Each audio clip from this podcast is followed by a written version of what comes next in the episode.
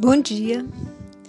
Existe uma frase de Chico Xavier que diz assim: Uma piscina calma, mas cheia de lodo embaixo, e qualquer agitação faz subir.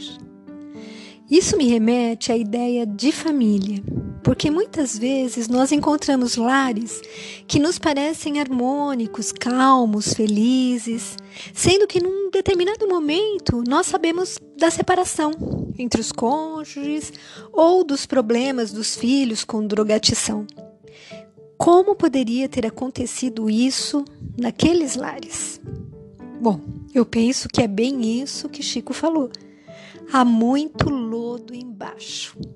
Falta alicerce, bases seguras, estabelecidas no amor e na fé. Todos nós temos problemas em nossa família. Temos sempre aquele parente difícil que pega no nosso pé, nos exigindo aquilo que não queremos fazer, ou aquele outro que só fica feliz se conseguir fazer uma intriga. Temos o que nos inveja, o que nos maltrata, o que nos esnoba, mas a pergunta é: nascemos na família errada? Somos suficientemente diferente deles?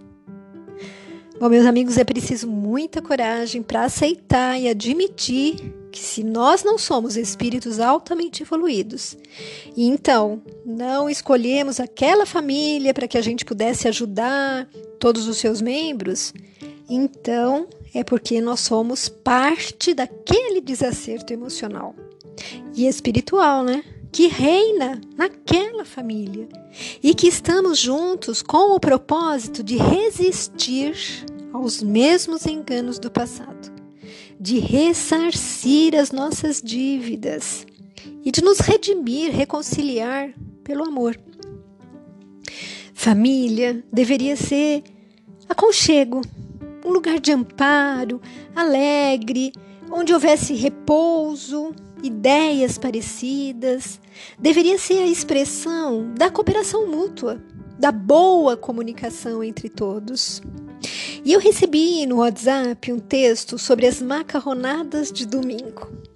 E esse texto fez com que minhas primas e eu trocássemos mensagens relativas às nossas saudades do tempo da infância e juventude, onde nós convivíamos de uma forma muito próxima. E as macarronadas da nossa avó e depois as da minha mãe, reunindo toda a família, era uma constante nos domingos da nossa vida. E aí nós pudemos perceber, nós, nós quatro, né, eu e mais minhas três primas, o quanto nós tínhamos tido a bênção de uma família tão boa. Claro que, como todas as famílias do mundo, nós tínhamos problemas, mas todos eram solidários, buscavam se ajudar mutuamente. Eu nunca vi, nunca testemunhei brigas sérias onde um familiar exclui o outro, não convive ou não fala mais com ele. Sempre se buscava um ponto comum que mantivesse a paz entre todos. Claro que na minha família aconteceram traições, mas o traidor foi perdoado por minha tia e cuidado com carinho até o fim de seus dias. E olha que ele teve uma doença séria e ela cuidou dele com toda a dedicação. Os meus pais se separaram devido ao alcoolismo dele, mas o amor entre eles era algo palpável, sentido por todos nós. E um sempre se preocupou e tentou de alguma forma cuidar do outro. Meu pai continuou membro participativo da nossa família e sempre presente em nossas vidas, em nossos encontros e almoços.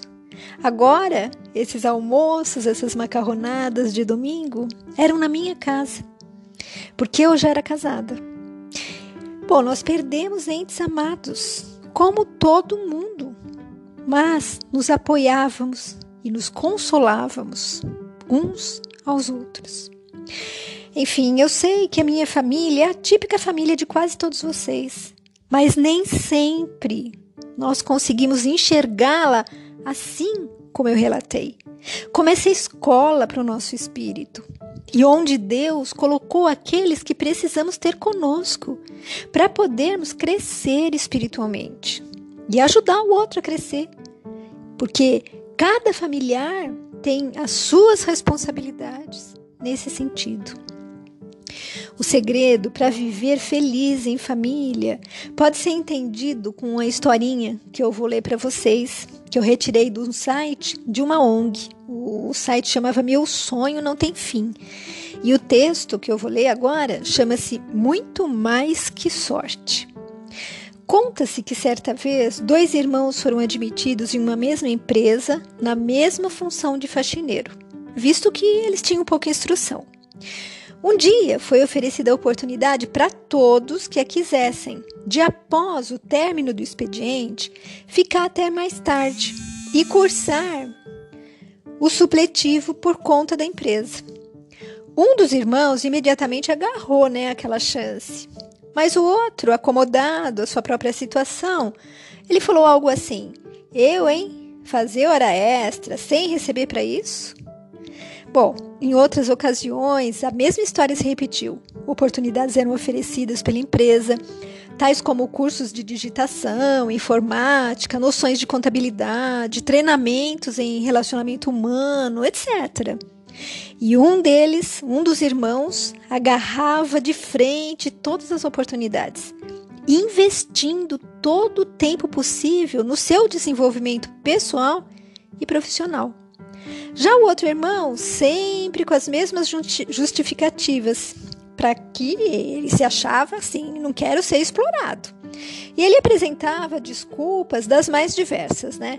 Tais como, ah, e o meu futebol, e o meu programa de televisão, e eu vou perder o barzinho com os amigos, e por aí ia.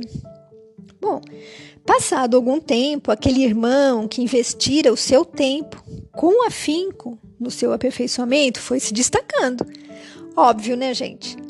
Tanto que à medida que foram surgindo vagas na empresa, ele foi sendo chamado, né? Foram sendo oferecidas para ele. E isso exigia ainda mais empenho dele. E prontamente ele se dedicava mais e mais. E tempo chegou, depois de um tempo, né, que ele conseguiu o cargo de gerente. Mas ele não era apenas mais um gerente, mas sim o melhor gerente da empresa. E aí foi feita uma festa em homenagem ao rapaz. E na festa, alguém que não sabia né, do parentesco entre o ainda faxineiro e o então gerente aproximou-se do, do irmão faxineiro né, e falou assim: Formidável esse gerente. E o rapaz responde: É, e ele é meu irmão. Seu irmão? exclamou incrédulo, né, o interlocutor. E ele é gerente e você, faxineiro? É, na vida ele teve sorte. Conclui o faxineiro. Essa historinha serve nas mais variadas situações da nossa vida. E hoje vou usá-la na questão familiar, diz o autor do texto, tá? Muitas pessoas invejam a família do vizinho, do primo, do chefe, mas poucas se dão ao trabalho de construir a verdadeira harmonia e felicidade dentro da sua própria.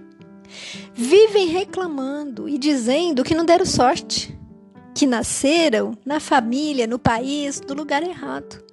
Será? Claro que não. Cada um de nós foi colocado exatamente no círculo de parentesco onde precisamos estar para aprender e ensinar.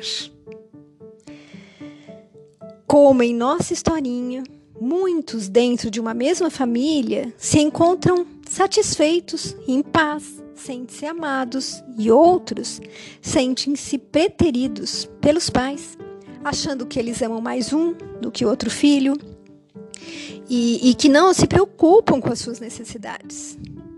Então o autor conclui o texto dizendo: Vejam, tudo é questão de trabalho, de construção diária.